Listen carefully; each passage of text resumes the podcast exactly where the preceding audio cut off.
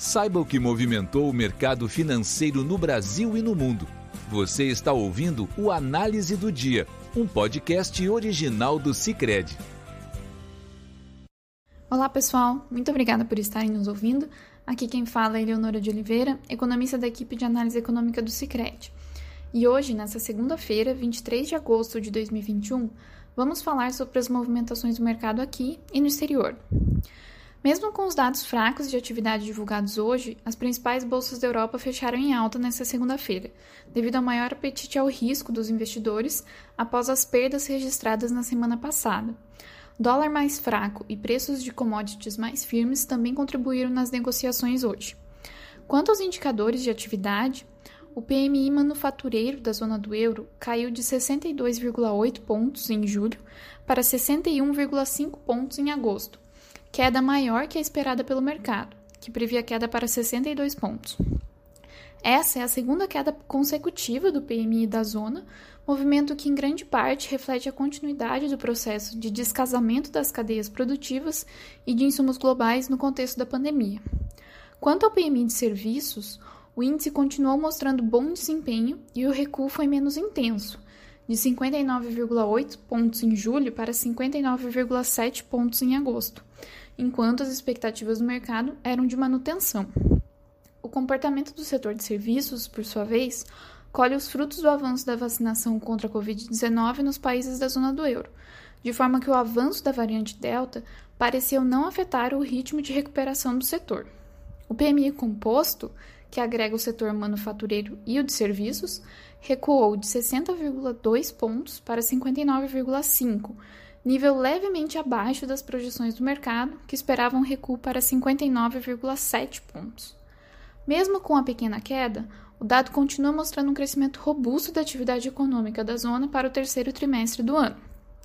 No caso do PMI composto da Alemanha, também diminuiu, de 62,4 pontos para 60,6 pontos, refletindo a queda no componente do setor manufatureiro, que caiu de 65,9 para 62,7 pontos, queda mais expressiva que as projeções do mercado. Ainda, devido à importância do setor industrial do país para a zona do euro, a queda também explica o movimento visto no PMI do bloco. No entanto, por ainda se encontrar acima dos 50 pontos, indicando expansão, o PMI composto da Alemanha também continua sugerindo forte recuperação da economia no terceiro trimestre de 2021. Já o PMI do Reino Unido apresentou comportamento oposto, com queda mais pronunciada no setor de serviços, que caiu de 59,6 pontos em julho para 55,5 pontos agora em agosto, bem abaixo das expectativas de 59 pontos. A terceira queda consecutiva do indicador sugere que a economia do país tem perdido força desde o final do segundo trimestre, puxado especialmente pelo desempenho do setor de serviços. Mesmo com essas preocupações no radar, a bolsa em Londres fechou em 0,30%. O DAX, em Frankfurt, também teve alta de 0,28%. Destoando dos seus pares, o CAC 40 em Paris teve alta mais pronunciada, fechando com alta de 0,86%. Já o índice pan-europeu Stock 600 avançou 0,66%. Nos Estados Unidos, os principais índices acionários do país apresentavam forte alta no momento de gravação desse podcast, impulsionadas pelo maior apetite por risco dos investidores externos. Com o dólar mais fraco nas negociações dessa segunda-feira, o petróleo teve um bom desempenho, pois a commodity energética é cotada na moeda americana. Com os contratos futuros de petróleo saltando mais de 5%, o setor de energia contribuía, contribuía para as negociações hoje. Além disso, as fabricantes de vacina contra a Covid-19, como a Moderna e a Pfizer, também estavam entre as principais altas do dia, especialmente após o FDA, o órgão de regulação de alimentos e medicamentos dos Estados Unidos, anunciar hoje a aprovação integral da aplicação da vacina desenvolvida pela Pfizer em norte-americanos a partir de 16 anos, sendo que antes o imunizante tinha apenas autorização de uso emergencial. A aprovação também alimenta as expectativas de que a vacinação nos Estados Unidos volte a acelerar, especialmente num contexto de aumento dos casos de contaminações pela variante Delta. Nesse contexto, o Nasdaq subia 1,66%, o SP 500 0,98% e o Dow Jones subia 0,74% no momento de fechamento desse podcast. Com a menor aversão ao risco, o dia era de venda dos títulos da dívida do Tesouro dos Estados Unidos, com os juros da T-Note de 10 anos subindo a 1,25%. Ainda permanecia no radar dos investidores a expectativa pelo simpósio de Jackson Hole do Banco Central dos Estados Unidos, a ser realizado nesta sexta-feira e no qual o mercado espera ter mais indicações sobre a retirada de estímulos no país.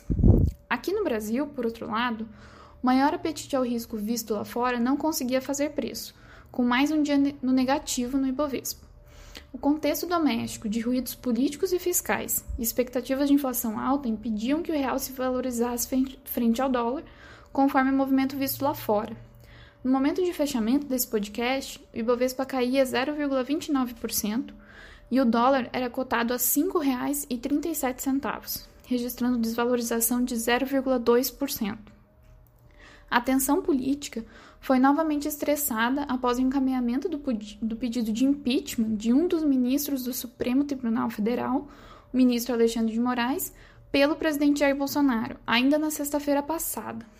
Hoje, o ministro deu andamentos nas investigações contra o presidente da República, ao autorizar que o delegado da Polícia Federal possa colher novos depoimentos no caso que investiga a denúncia de interferência política do presidente na Polícia Federal.